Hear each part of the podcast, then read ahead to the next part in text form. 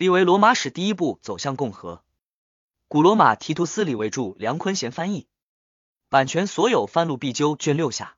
公元前三百八十三年二十一，继瘟疫而来的是地上的果实欠收。这两个消息传播开来，又在第二年引来了一连串的战争，如其瓦勒里第四次，奥卢斯曼留斯第三次，塞维苏尔皮丘第三次，如其卢克雷提，如其埃米略都是第三次和马克特雷伯尼当选督军。除命中注定要让罗马人不得卸甲的沃尔斯基人外，罗马的殖民地基尔凯和维利特莱已经酝酿暴动很久了。拉丁地区也不可靠，一直是罗马最忠诚的盟友。拉努维翁突然翻脸。元老们认为其背叛乃是源于对罗马的蔑视，因为维利特莱人拥有罗马公民权，其反叛长期不受惩罚。元老院命令草拟法案，尽早提交公民大会通过，向这些反叛者宣战。为了让平民更乐于效力，他们指定一个五人委员会，负责分配庞普廷的土地，又指定三个人负责在尼佩特建立殖民地。随后，元老院提议公民大会宣战，保民官们劝阻无效。所有部落圆圈一一致同意宣战，那一年都用于备战了。但由于发生了瘟疫，军队并没有上战场。这一耽搁，使得殖民者们有了充足的时间来平息元老院的怒气。许多人倾向于遣使到罗马去求情。然而，公共利益一旦夹杂着个人风险，往往就会出问题。那些鼓动叛乱的人因害怕自己要承担责任，受到罗马人的报复，因而说服大家不要讲和。他们不仅阻挠本国元老院派出使者，还鼓动大批平民侵入罗马进行劫掠。这一新的伤害让一切和平的希望破灭。这一年传来的第一个消息是普莱尼斯特人反叛，图斯固伦、加比伊和拉比奇指控他们入侵。元老院的答复很平静，显示他们并不太相信这些指控，因为他们希望这些指控不是真的。公元前三百八十二年二十二，第二年。新督军斯普留斯和卢奇帕皮留斯率领军队前往维利特莱，他们的四位同僚塞维科尼略马卢吉嫩西斯第三次、昆图塞维略塞维苏尔皮丘和卢奇埃米略第四次留下来保护罗马城，以防艾特鲁里亚方面会有动作，那里最让人放心不下。罗马人在维利特莱战胜了人数几乎超过殖民者本身的普莱尼斯特援军，由于离城很近，敌人很快逃进城里，把那里当作唯一的避难所。督军们没有围城，因为结果难以预料。再者，他们也不想就此毁掉这座殖民城市。传到罗马的捷报对普莱尼斯特人表达了比对维利特莱人更大的敌意。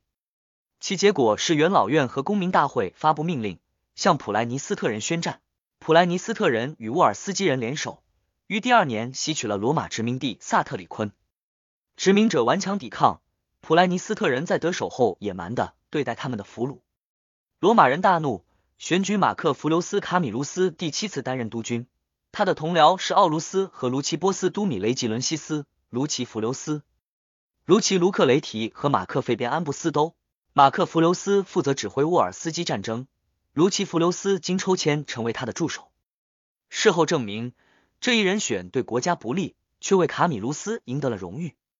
于公，卡米卢斯挽回了由于卢奇的莽撞给国家造成的损失。于斯。卡米卢斯只想从卢奇的错误赢得他的感激，而不是为自己争荣誉。卡米卢斯现在已经年老体衰，他本来是准备以健康为由请辞的，但民众坚决不同意。他的思维依然敏捷，官能依然健全。他不大关心政治，却牵挂战争。他征召了四个军团，每个军团四千人。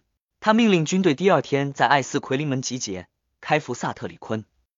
殖民地的征服者们倚仗人多势众，并不害怕，在那里等待他的到来。罗马人一到，他们立即列阵，准备冒险一战。他们认为人数上的劣势会让罗马统帅杰出的指挥才能失去用武之地。二十三，罗马军队同样热血沸腾，只有一个人的智慧和权威能够阻止他们立即投入战斗。他希望通过推迟交战，找个机会运用谋略来增强军队的实力。他越是这样。敌人就越逼迫他们。敌人不仅在他们的军营前列队，甚至前进到两军中间的平地，推进到罗马人的壁垒，展示他们对自己的实力有多么的自信。罗马士兵大怒，另一位督军如其弗留斯更是怒不可遏。他年轻气盛，众将士的盲目自信更加刺激了他。士兵们已经是群情激愤，他还火上浇油。他唯一能够贬低自己同僚的地方，便是其年龄。他总是说。战争是属于年轻人的领地，人的精神随着身体的盛衰而消长。卡米卢斯已经由精力最充沛的战士变成一个拖拖拉拉的人。从前，他恨不得一上阵就把军营和城市给夺了，现在却赖在堡垒里拖时间。他在等什么可以增强自己、削弱敌人的东西？他要利用什么机会，在什么时间和地点使用他的计谋？那老头的战术呆板而散漫。他已经名利双收，为什么要把本应是不朽的国家和一个凡人的身体捆绑在一起？他用诸如此类的言论把全营的注意力吸引到自己身上，大家纷纷请战。他对搭档说道：“马克·弗留斯，众议难为。我们的拖延长了敌人的志气，他们对我们的侮辱让人无法忍受。你一个人服从所有的人，承认自己被大家打败，就可以尽快在战场上打败敌人。”卡米卢斯回答道：“不管是哪场战争，只要是在他一个人的指挥下，他的判断力和好运从未让自己和罗马人失望过。现在。”他知道他有个同僚，和他拥有平等的指挥权，而在精力上远胜于他。他习惯于指挥军队，不习惯于被指挥。但是他不能剥夺同僚的权利。望神明保佑，让他的同僚去做自己认为于国最有利的事吧。他不会以年龄为由避免上前线。一个老人在战争中能做的，他都不会缺席。他向不朽的神明祈祷，别有什么意外，让他的策略变得更加可取。没有人听进他的忠告，神明也没有接受他的虔诚祈祷。主战的人率领军队在前布阵，卡米卢斯负责预备队。他为军营配备了强大的警戒部队，随后在一处高地上观敌料阵，焦急的观察着战斗的结果。二十四，两军一接触，敌人便佯装撤退。他们的后翼有一块平缓的斜坡，就位于军队和兵营之间。他们人数众多，于是，在军营里留下几个战斗力强的大队。他们手拿武器待命，只等战斗开始，敌人靠近壁垒，便冲出军营。罗马人不知有诈，跟在撤退的敌人后面，乱哄哄的进入对自己不利的地形。这支生力军的出现，把恐惧转给了胜利者。罗马人的阵线开始顶不住了，生龙活虎的沃尔斯基人从营中杀出，逼向罗马人。那些佯装逃跑的人也重新加入战团。罗马士兵再也坚持不住，忘了最近的趾高气扬和从前的荣誉。纷纷转身，乱哄哄的往自己的营地逃窜。卡米卢斯被身边的人扶上战马，迅速率领预备队冲了上去。他大叫：“士兵们，这就是你们坚持要打的仗！你们能埋怨谁？人还是神明？只能怪你们自己鲁莽胆小。刚才你们跟另一个指挥官，现在你们跟我卡米卢斯上。你们习惯于在我的指挥下打胜仗，干嘛往壁垒和军营里看？除非打了胜仗。”你们谁也别想进去，羞耻感让他们止住溃逃。接着，军旗调转头，他们列队迎敌。主帅不顾自己战功赫赫，年高德少，毅然冲到军队的前面。出现在最艰苦、最危险的地方，士兵们开始自责并相互责备，激励的声音传遍全军。此时，另一位督军也没有闲着，他被正在恢复步兵阵线的卡米卢斯派去指挥骑兵。他所犯的错误让他威信扫地。但卡米卢斯并没有责备他，他完全由命令变成了恳求，帮我弥补我的错误，我是今天这一切的罪人。尽管我的同僚苦苦劝阻，我却不听老人言，和所有的人一起鲁莽行事。不管结果如何，光荣属于卡米卢斯。至于我，除非打了胜仗，否则就惨了。我会和你们所有人患难与共，耻辱属于我一个人。阵线不稳，他们认为最好把骑兵调到前线，下马步战。他们装备精良，士气高涨，步兵哪里吃紧，他们就出现在那里。军官和士兵一样英勇作战，他们的努力和勇敢奏效了。沃尔斯基人不久前还佯装逃跑，现在是全面溃逃，许多人在战场上和随后的逃跑中被杀，还有的被杀死在军营中。不过，被俘虏的多于被杀死的人。二十五，在清点俘虏的时候，他们发现了几个图斯库伦人。他们把这些人同其他俘虏分开，带到督军面前。审讯中，他们供认自己是奉国家之命来打仗的。变声肘夜，卡米卢斯大惊，他说他要立即把俘虏送往罗马，以便让元老院也知道图斯库伦人已经背弃联盟。如果可以的话，他想让他的同僚留下来指挥军队和营地。一天的经历已经足以让他不再固执己见。不过，无论是他自己还是军中的任何人都不相信，卡米卢斯会轻描淡写的就放过他对国家造成的损害。军队和在罗马的人一致认为，沃尔斯基战争出现了不同的结果。如其弗留斯因为战败溃逃负责，大胜仗的荣誉完全归功于卡米卢斯。俘虏被带进元老院，元老院决定向图斯固伦人宣战，卡米卢斯负责指挥这场战争。卡米卢斯要求挑选一名助手，他获准在同僚中随意挑选。出乎所有人意料，他选择了卢奇弗留斯。他的谦逊之举既减轻了同僚的耻辱，也为他自己赢得了巨大的荣誉。不过，和图斯固伦人的仗并没有打起来，他们坚持用和平来抵御罗马人的暴力，做到了用武力所不能做到的事。当罗马人进入他们的领地时，他们没有避开行军经过的道路，田间劳作照常进行。城门洞开，市民们穿着袍子出来迎接罗马的将军，人们迅速的从城里和地里为军队送来给养。卡米卢斯在城门口扎营，他想知道在乡间看到的和平景象是否也能在城里看到。他走进城里。看到四处门户开放，商店摆卖着各种东西，工匠们各司其职。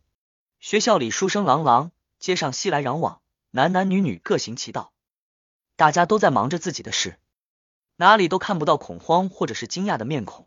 他四处观瞧，努力寻找战争的痕迹，却没有发现任何改变的痕迹，也没有什么东西被特意搬出来用于这种场合。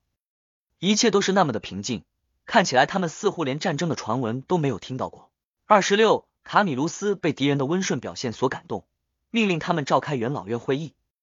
他说：“图斯固伦人，你们是唯一发现可被用以保护自己免遭罗马人憎恨的武器和实力的人。到罗马去找元老院，父老们会考虑是你们以前的行为应该受到惩罚，还是目前的行为应该得到宽恕。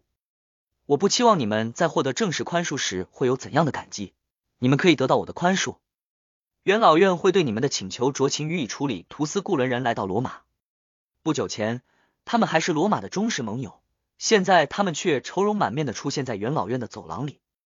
见此情形，元老们立即动容，当即以友好而非敌视的态度让他们进来。图斯固伦的独裁官说道：“尊敬的父老，我们是你们宣战的对象。刚才你们看到我们站在走廊里是什么样子，我们在迎接你们的主帅和军队时就是什么样子。”这就是我们平时的装扮，直到我们接受你们的武器和保护之前，都会是这样。你们的主帅和军队耳听为虚，眼见为实，没有动用刀兵，我们万分感激。我们一直维护和平，现在我们向你们寻求和平，我们请求你们把战争从那个地区移开。如果在屈服之后，我们还要承受刀兵之苦，我们也不会拿起武器。这是我们的决定，请不朽的神明保佑，让此事有个圆满的结果。至于你们宣战时的指控，我们已经无需用语言反驳，事实已经做了证明。即便那些指控属实，我们认为在我们已经明显悔过的情况下，把它坦白出来也是安全的。如果你们大人大量，承认对不起你们，就不会有问题。这些差不多就是图斯固伦人说的话。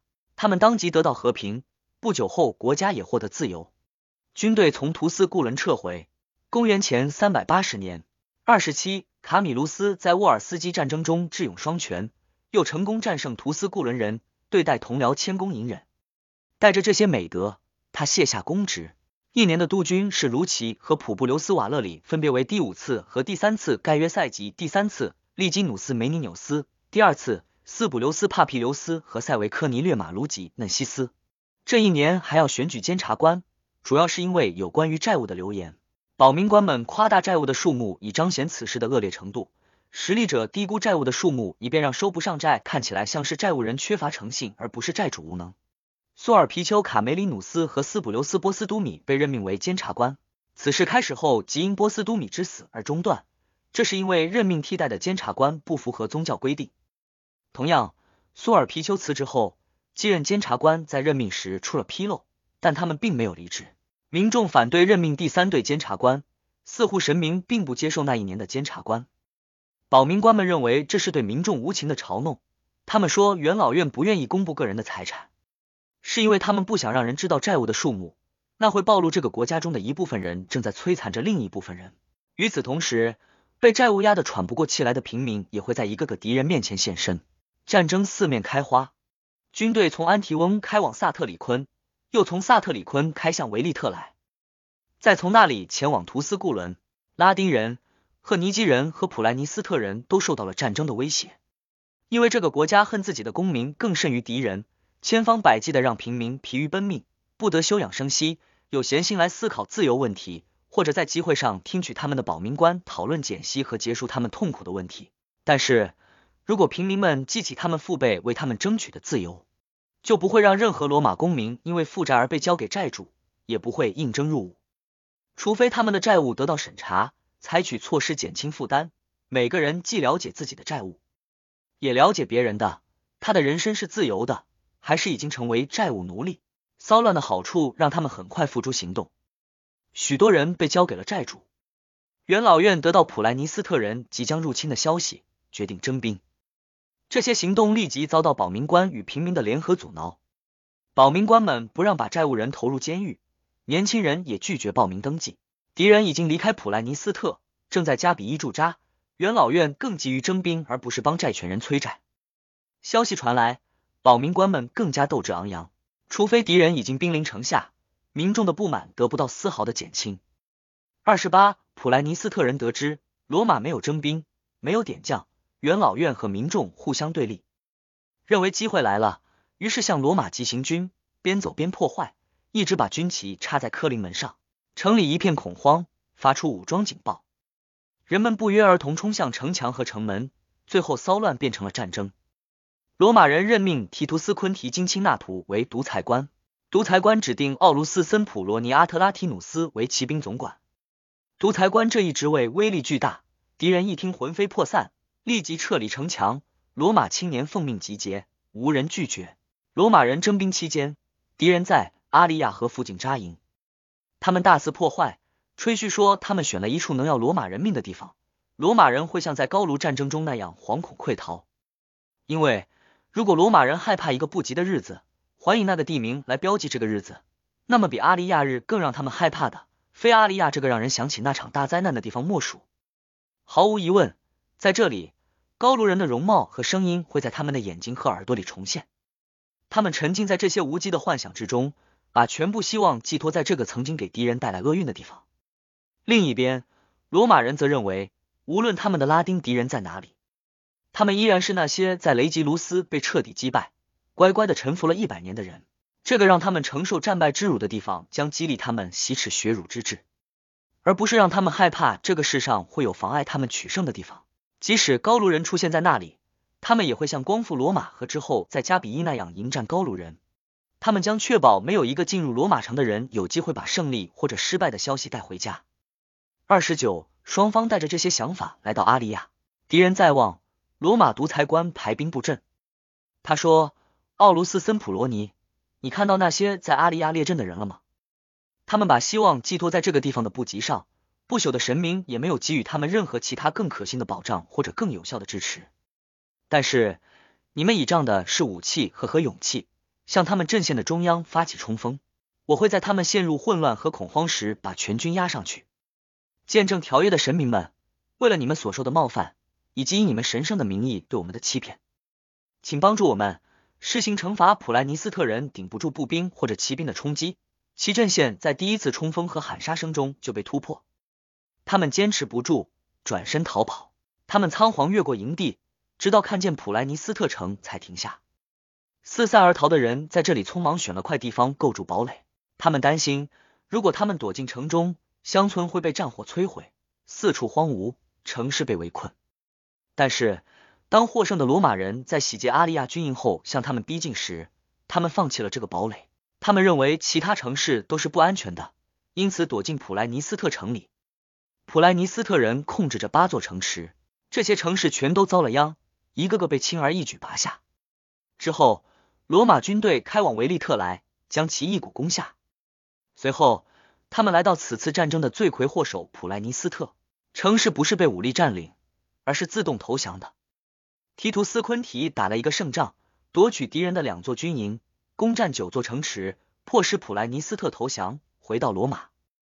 在凯旋式中，他把从普莱尼斯特运来的万王之王朱比特神像送上卡皮托，他被安放在朱比特和米涅娃神庙之间。在其下面有一个底座，上面刻着这些济公的话：托朱比特及众神之佑，提图斯昆提夺取九座城池，在受命的第二十天，他卸任独裁官之职。三十，随后举行了督军选举，贵族和平民名额相同。从贵族中选出普布留斯和盖约曼留斯，还有卢奇朱利亚；从平民中选出盖约塞斯蒂略、马克阿尔比尼和卢奇安提斯蒂。两曼留斯出身比平民督军高贵，又比朱利亚影响力大，因此未经抽签或者统筹安排，便把沃尔斯基占去给了他们。他们自己以及这样做的贵族们事后都后悔了，他们没有事先侦查，就派人出去劫掠。他们接到一个假情报。说这些被派出去的人遭遇埋伏，便匆忙前去营救。他们甚至没有把装扮成罗马士兵的拉丁送信人扣下。结果，他们自己遭到伏击，陷入极大的混乱，完全依靠士兵的勇敢，在不利的地形上做着抵抗。与此同时，敌人在另一个地方攻击驻扎在平原上的罗马军营。由于将领的怯懦和无能，两地都陷入危险的境地。幸存的军队靠的是罗马人的好运和士兵们在即使是无人指挥的情况下仍然表现出来的勇敢。消息传到罗马，他们最先想到的是任命一位独裁官。随后，他们从沃尔斯基得到消息，那里一切平静。敌人显然并不知道如何利用胜利和机会，军队和将领都被从那里召回。沃尔斯基人没有动静。那年直到年底，只有普莱尼斯特人煽动起一些拉丁国家重启战端。同年。罗马牧人殖民塞提亚，这个殖民地一直在抱怨人少，受平民督军的影响和民众给予他们的尊重，国内安定，这算是对战事不利的一种安慰。公元前三百七十八年三十一，下一年以激烈的骚乱开始，斯普留斯·弗留斯、昆图塞维、第二次利基努斯·梅尼纽斯、普布留斯·克洛伊略、马克霍拉提和卢奇格加纽斯当选督军。引燃骚乱的火种和根源都是债务。斯普留斯·塞维略普里斯库和昆图克洛伊略西库卢斯被任命为监察官来调查此事，却因战争而无法履行职务。警报先到，接着便是逃离乡村的民众带来了沃尔斯基人已越过边界，正在四处蹂躏罗马土地的消息。一直以来，敌人都害怕罗马人会停止内斗，但是保民官们却变本加厉的阻止征兵，直到元老院答应他们的条件，即战争期间不交税。也不得对到期债务采取司法行动。民众获得宽免后，征兵畅行无阻。新的军队征集完毕，两支军队立即奉命分别进入沃尔斯基。斯普留斯·弗留斯和马克·霍拉提走右路，朝海边和安提翁挺进；昆图塞维略和卢奇格加纽斯走左路，取到艾克特拉，朝山里开去。两路都没有遇到抵抗，因此他们所造成的破坏与沃尔斯基人完全不同。沃尔斯基人倚仗的是敌人的不和，而害怕他们的勇敢，因而其行动就像匪徒在荒忙中那样杂乱无章。罗马人则是正规军的复仇行动，持续时间更长，破坏更加严重。沃尔斯基人的入侵只到达国境边，因为他们害怕会有军队从罗马开来。罗马人则相反，他们故意在敌国逗留，以便引诱敌人前来交战。他们焚毁所有的房子和部分村庄。果树和庄稼颗粒无存，把城外的人畜作为战利品全部掳走。两处的军队返回罗马。公元前三百七十七年三十二，债务人获得一个短暂的喘息之机，但是当敌人完全没有动静以后，法律程序又被重启，旧债的解脱还遥遥无期，新的负担又来了。国家要征税建造一道时期的城墙，平民被迫屈服，因为保民官们没有了征兵这个挡箭牌。在贵族的操纵下，选出的督军全部来自贵族，他们是卢奇埃米略、普布留斯瓦勒里第四次、盖约维图里、塞维苏尔皮丘、卢奇和盖约昆提金钦纳图。他们还运用其影响力征集了三支军队，征讨驻扎在萨特里昆的拉丁人和沃尔斯基人联军。所有的年轻人都被迫发誓，不敢有异议。一支军队用于保护罗马城，另一支用于应对其他地方出现的紧急骚乱。第三支是迄今为止最强大的，在普布留斯瓦勒里和卢奇埃米略的率领下开赴萨特里昆。他们发现敌人已经严阵以待，于是立即向其发起进攻。眼看胜利在望，就在决出胜负之前，天降大雨，伴有猛烈的风暴，战斗停止。第二天，战斗重新开始。拉丁人长期与罗马结盟，熟悉罗马军队的纪律，在相当一段时间里坚守阵地，勇敢作战，打得不错。但他们的阵线被骑兵冲锋打破，罗马步兵趁乱压上，罗马人的阵线向前推进，敌人放弃阵地，敌人的阵线一松动，罗马人便所向披靡，敌人被击溃，弃营逃往两里外的萨特里昆，遭到骑兵的追杀，他们的军营遭到洗劫。夜幕降临，敌人逃往安提翁，罗马军队紧随其后，尽管追得紧，然而恐惧还是比愤怒让人跑得快。敌人跑进城里，罗马人追赶不及。随后几天，罗马人蹂躏了乡间地区，因为他们没有工程机械，敌人也不敢冒险出战。三十三，此时安提翁人和拉丁人爆发争吵。安提翁人生于战争，老于战争，被不幸和战争压垮了，开始考虑投降。拉丁人在长时间的和平之后，刚刚起来反抗，斗志正旺，战斗的决心更加坚定。最后，双方决定各行其事，互不妨碍，争论戛然而止。拉丁人扬长而去，避免沾上被他们引以为耻的和平。安提翁人摆脱了对他们审慎政策的羁绊，便把自己的城市和土地交到罗马人的手中。拉丁人又恨又怒，他们既不能在战争中对罗马人造成伤害，又不能让沃尔斯基人坚持战斗，便把无名的怒火发泄到萨特里昆，一把火烧了这个曾经是他们战败后撤退的第一个落脚点。他们毫无区别的纵火，出圣母玛图塔庙外。一切建筑荡然无存。据说，无论是庙宇的神圣，还是对神明的崇敬，都不能阻止他们。从神庙里发出的一个可怕声音威胁道：“除非他们把这可恶的大火从庙宇移开，否则就要严厉的报复他们。”他们带着冲天的怒气来到图斯固伦，恨得牙根痒痒的，因为该城背弃了与拉丁人订立的总盟约，不仅与罗马人结盟，还加入了罗马国。图斯固伦大门洞开，拉丁人出其不意冲了进来。一声喊，除卫城外，全城都被拿下。城里人带着老婆孩子进入卫城避难，同时派人到罗马向元老院报告城里的情况。罗马人真是名不虚传，立即派督军卢奇昆提和塞维苏尔皮丘率领军队来到图斯固伦。他们发现图斯固伦城门紧闭，拉丁人复杂心情。一方面他们是被围困者，防守着图斯固伦的城墙；另一方面他们又是围城者，正在攻打着卫城。他们既给人恐惧，又在承受着恐惧。罗马人的到来改变了双方的心态，图斯库伦人由惊慌失措变得兴高采烈，拉丁人从十拿九稳到自身难保。图斯库伦人从卫城发出一声喊，罗马人以更大的声音回应。拉丁人遭到两面夹击，既无法抵挡图斯库伦人从高处发起的攻击，又挡不住罗马人爬上城墙砸开门栓。城墙首先被攻占，接着城门被砸开。敌人前后夹击，拉丁人无力反抗，又无处可逃，全军覆没。图斯固伦光复，军队返回罗马。三十四，这一年的战绩颇佳，因此国外非常平静。但是国内贵族的暴力和平民的不幸却与日俱增，债逼的越紧就越付不起，不能偿债的人被抓起来交给债权人，以人身惩罚代替清偿。不仅是最卑贱的人，甚至连平民领袖们都意志消沉。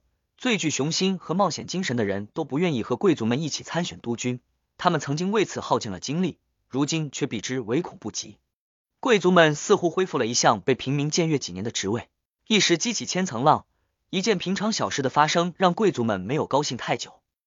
费边安布斯都在自己的阶级和平民中都很有影响力，他不歧视平民，有两个女儿，老大嫁给塞维苏尔皮丘，小女嫁给盖约利基纽斯斯多洛。斯多洛出身平民，却很优秀。这个联姻没有受到非议，为费边赢得民众的喜爱。经过是这样的：费边姐妹在塞维苏尔皮丘家闲聊消遣，督军苏尔皮丘从大广场回家，他的护从像往常那样用树棒敲门。小费边不熟悉这种做法，吓了一哆嗦。一见妹妹竟然不知道这种事，做姐姐的笑出声来。他这一笑不要紧，女性天生敏感。妹妹就像是被什么蛰了一下似的。我猜想，从她姐姐身边前呼后拥着的人数和听命于她的样子，他认为姐姐是个幸运儿，不免顾影自怜起来，就像每个人都会因为被自己最亲近的人超越而难过一样。他的父亲见他因最近的羞辱而难过，便问他因何不顺心。他极力掩饰，因为这既是对姐姐的无情，也是对丈夫的不敬。最后，他承认自己苦恼的原因是她被嫁给一个低等级的人。丈夫的家族既无地位，也无影响力。安布斯都安慰自己的女儿，让她高兴起来，说他很快就会看到他的家族拥有姐姐家一样的地位。他开始和女婿谋划，又争取到卢奇塞斯蒂的支持。塞斯蒂是一个雄心勃勃的人，除了不是贵族出身外，什么都不缺。公元前三七五到三七一年，三十五，一场变革似乎正在成型。民众债台高筑，除了让自己的党派上台执政，别无他途。为此，他们必须准备战斗。经过不懈努力，平民们已经向着目标迈进了一步。如果他们继续前进，就会到达顶点，与贵族平起平坐。当务之急是把保民官选出来，这个机构将为他们打开其他职位的大门。盖约·利金纽斯和卢奇塞四弟当选保民官，他们提出不利于贵族而有利于平民的三项法律。第一项是有关债务的，规定已付的利息从本金中扣除，剩余的本金在三年中等额付清。第二项是关于田产的限制，规定每个人不得拥有超过五百亩的土地。第三项是不再选举督军。至少有一个执政官是平民，每一项都至关紧要，非尽力抗争不可能达到目的。人类对土地、金钱和地位的追求是无止境的，为此展开了激烈争夺。贵族们大惊失色又无计可施，经过公开讨论和私下交流，他们发现唯一可行的补救就是否决。这一招在从前多次斗争中使用过。他们争取保民官同僚的支持，反对督军们的提案。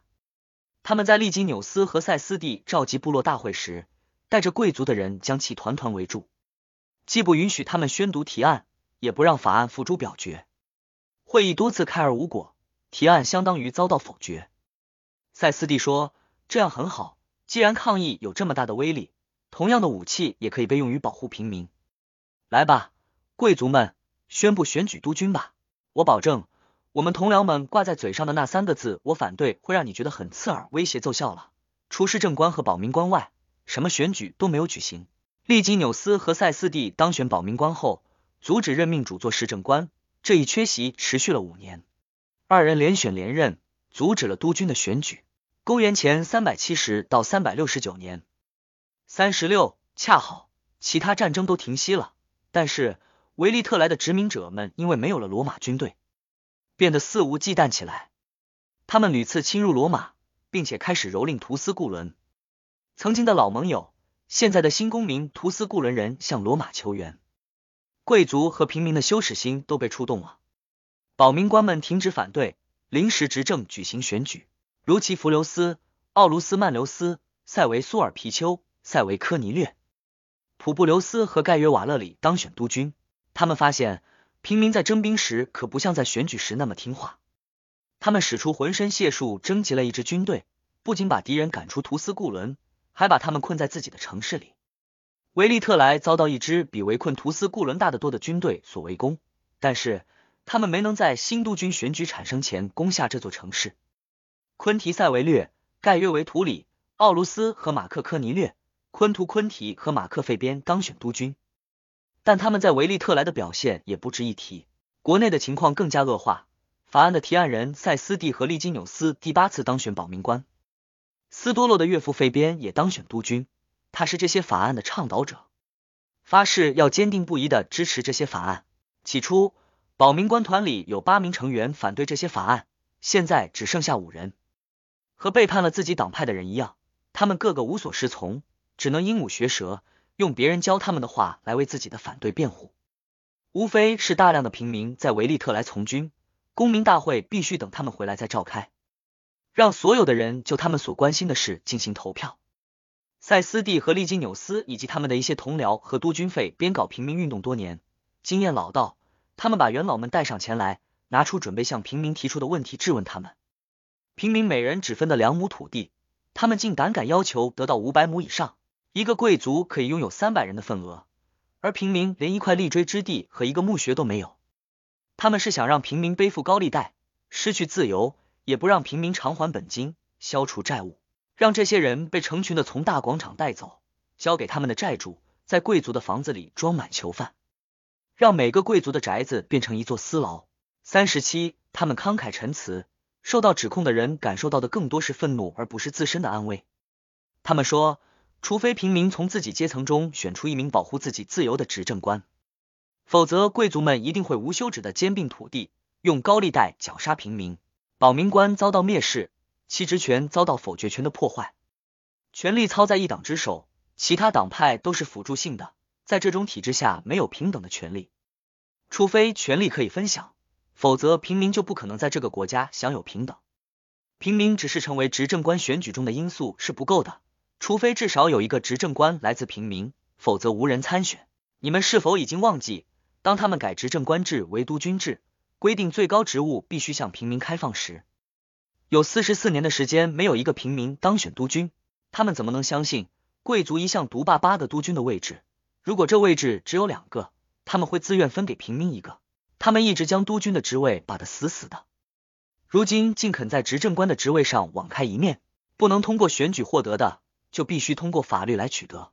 执政官中必须有一个是给平民留着的，因为如果放开竞选，肯定是最强者得。过去他们吹嘘说平民中出不了做主做椅子的长官，如今这套说辞不灵了。第一个平民督军普布留斯·利基纽斯·卡尔福斯当政期间。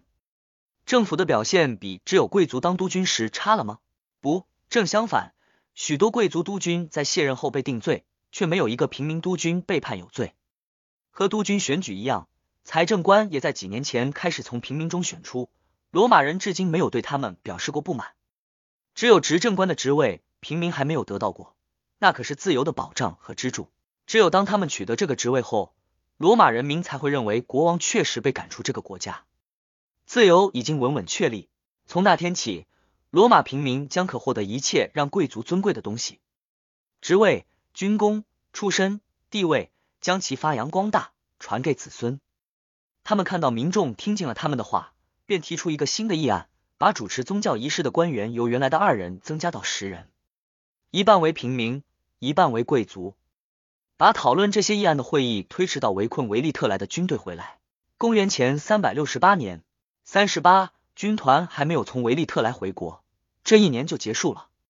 因此，法案的问题被搁置，留给新的督军去处理。两名提案人再次当选保民官：提图斯·昆提、塞维科尼略、塞维苏尔皮丘、斯普留斯·塞维略、卢奇帕皮留斯和卢奇瓦勒里当选督军。新年伊始，法案的问题便成为斗争的焦点。部落大会召开，同僚的反对也没能阻止提出法案的人。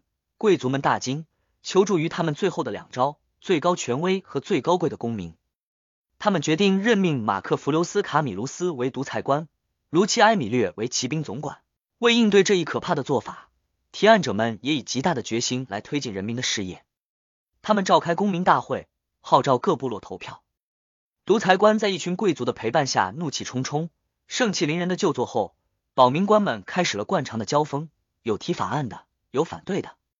尽管从法律上讲否决更有利，他却被法案本身的受欢迎程度和提案者的声望所盖过。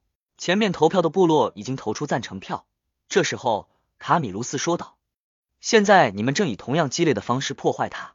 既然你们受保民官滥权而不是职权的摆布，作为独裁官，为了国家也为你们的利益，我将支持保民官的否决权，用我的权利来捍卫你们被颠覆的保护权。因此。”如果盖约利金纽斯和卢奇塞斯蒂接受同僚的否决，我就不会往平民大会里安插贵族官员。如果他们不顾同僚的反对，霸王硬上弓，我不会坐视保民官的权威自行毁掉保民官们嗤之以鼻，继续积极推进他们的议程。卡米卢斯被激怒了，命令护从驱散平民。他还威胁道，如果他们继续坚持，他将用军队的誓言约束所有的年轻人，率领一支军队出城去。他给民众带来巨大的恐慌，但是他的反对不仅没有挫伤，反而激发了平民领袖们的斗志。事情进入焦灼状态，卡米卢斯辞任独裁官。有人说他这样做是因为任命程序有点问题，也有人说是因为保民官们向平民提出议案，如果马克弗留斯行使独裁官的权利，就将对其处以五十万阿斯的罚款。议案获得公民大会通过，但是卡米卢斯的为人。以及普布留斯曼留斯立即接任独裁官的事实，让我相信，他之所以辞职，是因为不吉的预兆，而不是什么史无前例的法令。卡米卢斯都没有办成的事，找曼留斯又有什么用？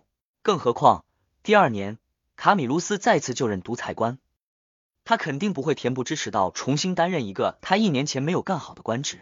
再者，当所谓的罚款动议提出时，他要么有权拒绝受辱，要么无权阻止导致他被罚款的事件发生。最后，直到今天，在所有涉及保民官和执政官冲突的事件中，独裁官的权威从未遇到挑战。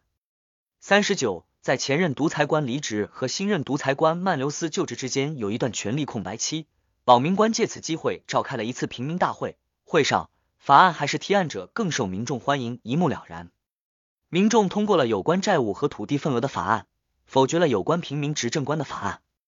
若不是保民官们宣称他们已就所有法案向民众征询意见，两个法案本来是会被一起通过的。随后。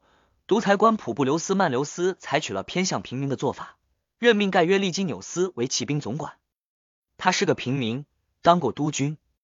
我认为贵族们对此非常不满。独裁官以自己和利基纽斯关系密切为由向元老院做辩解，同时他否认骑兵总管的权力比督军大。保民官选举的消息公布后，利基纽斯和塞斯蒂开始演戏。他们宣布自己不想连任，却极力刺激平民把他们假装不想要的东西给他们。他们说，他们已经站在对抗贵族的前线九年了，承受着最大的危险，却没有为民众做成什么事。他们所提出的法案，连同保民官的权威和他们一起变老了。他们的提案先是遭到同僚的反对，随后年轻人被驱赶到维利特来的前线，最后他们尝到了独裁官的雷霆手段。如今，同僚、战争和独裁官都不再作梗。一个平民被任命为骑兵总管这件事，是将出现一个平民执政官的预兆。现在是平民在阻挡他们的升迁之路，只要他们愿意，就可以让这座城市和大广场不再有债主，土地不再被不公的占有。如果在享受这些法案好处的同时，阻断了提案者升迁的希望，什么时候他们才会懂得感恩？他们一方面要求解除债务，成为被大人物们非法占有土地的主人，另一方面又让那些为他们获得这些好处的人一辈子不能从保民官的位置上再进一步，连希望都不给。这可不是罗马人谦恭的美德，因此他们首先必须确定自己想要什么，然后在保民官选举中做出抉择。如果他们希望两项法案一起通过，还有理由选举同样的人做保民官，因为这些人会坚持自己的主张。但如果他们只为个人利益考虑，就无需多此一举了。他们不需要保民官，也不需要改革法案。四十，保民官们毫不妥协的演讲，听得贵族们目瞪口呆。据说。这时候，十人委员会委员的孙子阿皮克劳迪克拉苏站出来予以还击。他不想说服谁，更多的是出于仇恨与愤怒。他是这么说的：“罗马人一直以来，我的家族都在受到狂暴的保民官们的攻击。他们说克劳迪家族关心贵族的利益胜于国家利益，总是反对平民。如果这样的攻击也被用来指向我，那既不新鲜，也不奇怪。对于第一个指控，我既不否认，也不反驳。”自从我们被接纳进入这个国家，成为元老院的一员，我们就尽心尽力使这些被你们点名的家族的荣誉有增无减。对于另一项指控，我要为我自己以及我的祖先辩白几句。除非有人认为对国家好的就是不利于平民的，好像平民是他国居民，否则我们既没有在私底下，也从未在履行公职时有意做出有损于平民利益的事。你们也找不到任何我们有损你们利益的言行来。尽管有一些确实是违背你们意愿的，即使我不是来自克劳迪家族，也没有贵族血统，而只是一个普通的罗马公民，只是感觉自己生而自由，生活在一个自由的国度，我也不能对此保持沉默。不倒翁卢奇塞斯蒂和盖约利基纽斯在他们统治的九年间，已经专横到不允许你们自由选举和通过法律了。他们中的一个说：“你们必须满足我们一个条件，才能第十次选举我们担任保民官。”这不等于是说。我们对别人正在争夺的东西不屑一顾，必须有好处才会考虑。天啊，你们需要什么才愿意在保民官的位置上永远坐下去？我们的提案，你们无论高兴与否，是否有利，必须照单全收。求你了，塔昆保民官，就当我是公民大会中的普通议员，在向你们发出呼吁。行行好，允许我们从这些法案中挑出我们认为有利于我们的，不要其他的。不行，你说，你们把对你们有利的债务和土地法案通过了。就见不得你们讨厌的的卢奇塞斯蒂和盖约利金纽斯当罗马的执政官，要么一起通过，要么没有法案，就好像有人在一个饿肚子的人面前摆上毒药盒饭，命令他要么别吃保命的饭，要么和要命的毒药一起吃。如果这个国家是自由的，你们难道不会异口同声回答他，带着你的保民官和法案滚球吧？什么？你们不提出对民众有利的法案，就没有提案人了？如果有贵族，比如你们最讨厌的克劳迪家族的人，提出要么照单全收，要么没有提案，罗马人，你们中哪一个会受得了？你们不能对事不对人吗？为什么总是对保民官偏听偏信，却对我们怀有成见？天啊，他们的话可不像是出自一个共和国官员之口。让他们感到愤怒的被你们否决的东西是什么？比他们的恶语好不到哪去。罗马人，他说，你们不许选举你们喜欢的人做执政官，他让你们必须从平民中选出一个执政官，不许你们选两个贵族当执政官。难道还有别的意思？如果现在发生战争，比如在艾特鲁里亚战争中，波森纳占领贾尼库伦，或者在最近的高卢战争中，敌人占领了除卡皮托和卫城以外的所有地方，如其塞斯蒂和马克弗留斯或其他贵族一起竞选，塞斯蒂铁定当选，卡米卢斯可能败选，这种情形你们能够忍受吗？两个平民执政官可以，两个贵族执政官就不行，这样公平吗？必须得有一个执政官来自平民，如果两个都是贵族就无效。这是一种怎样的伙伴关系和联盟？你们分享到从前不曾拥有的权利，这还不够。你们要求得到一部分，却拿走了一切。他又说了，我担心如果允许选两名贵族执政官，你们就不会选平民。这和说由于你们不选不能胜任的人，我就要强迫你们选不喜欢的人有何区别？如果只有一个平民站出来和两个贵族竞选，那不等于说他对人民没有责任，因为他是法律指定而不是选举产生。四十一，他们想要的是夺权，而不是竞选公职。他们急于攫取最高权力，却连最小的责任都不想负。他们宁愿靠投机，也不愿靠品行来当选。有人讨厌被检视和评估，认为别人都应该竞选，只有他可以例外。他无需经过你们的考验，你们必须投他的票，不能只凭自愿，把你们当奴隶，而不是自由人。